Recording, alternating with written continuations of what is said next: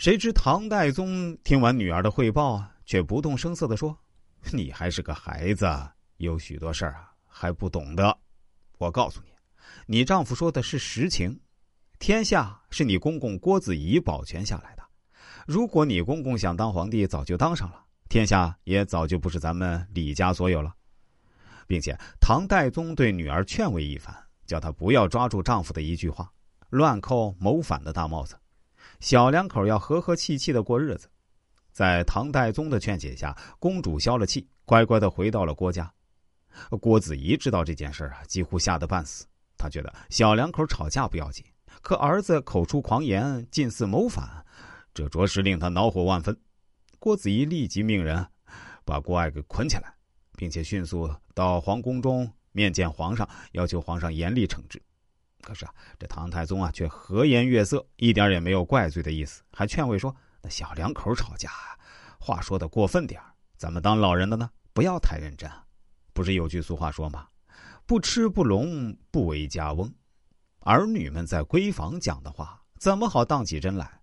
做老人的听了，就把自己当成聋子和傻子，装作没有听见就行了。”听到唐太宗这番合情入理的话，郭子仪的心里啊。一块石头算是落了地，他顿时感到很轻松，一场有可能天塌地陷的大祸化作芥蒂小事。郭子仪一家的感激自然不必说。虽然如此，为了教训郭爱的胡说八道，回到家，郭子仪还是把儿子重打了几十仗。小两口关起门吵架斗嘴，在气头上，什么激烈的言辞都可能冒出来。那如果句句较真儿，家里将永无宁日。唐太宗用“老人应当装聋作哑”来对待小夫妻吵嘴，不因女婿讲了一句近似谋反的话而无限上纲，化灾祸为欢乐，使小两口啊重归于好。如果说唐太宗的糊涂比聪明好的话，那么战国时期的楚庄王在爱妾被人调戏的情况下，竟然也能假装糊涂，不追究犯上者的罪，遮掩了这位风流将军的罪过。则更是大度的为人处事的例子。公元前六零五年，楚庄王经过艰苦作战，平定了令尹窦月书发动的叛乱之变，大摆酒宴招待群臣，欢庆胜利，名曰太平宴。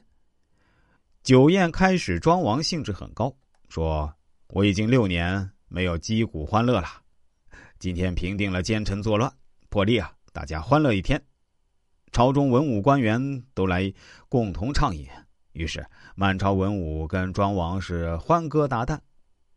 夜深之后，庄王仍然兴致不减，令人点起蜡烛继续欢乐，并要宠妾许姬前来祝酒。忽然一阵大风吹过，将蜡烛吹灭。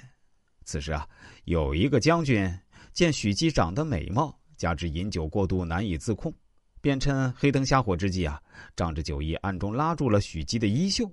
许姬大惊，左手奋力挣脱后啊，右手顺势扯下了那个人帽子上的细缨。许姬把缨拿在手里，告诉庄王说：“刚才敬酒时，有人趁烛灭欲行不轨，现在我把他帽子上的细缨抓了下来。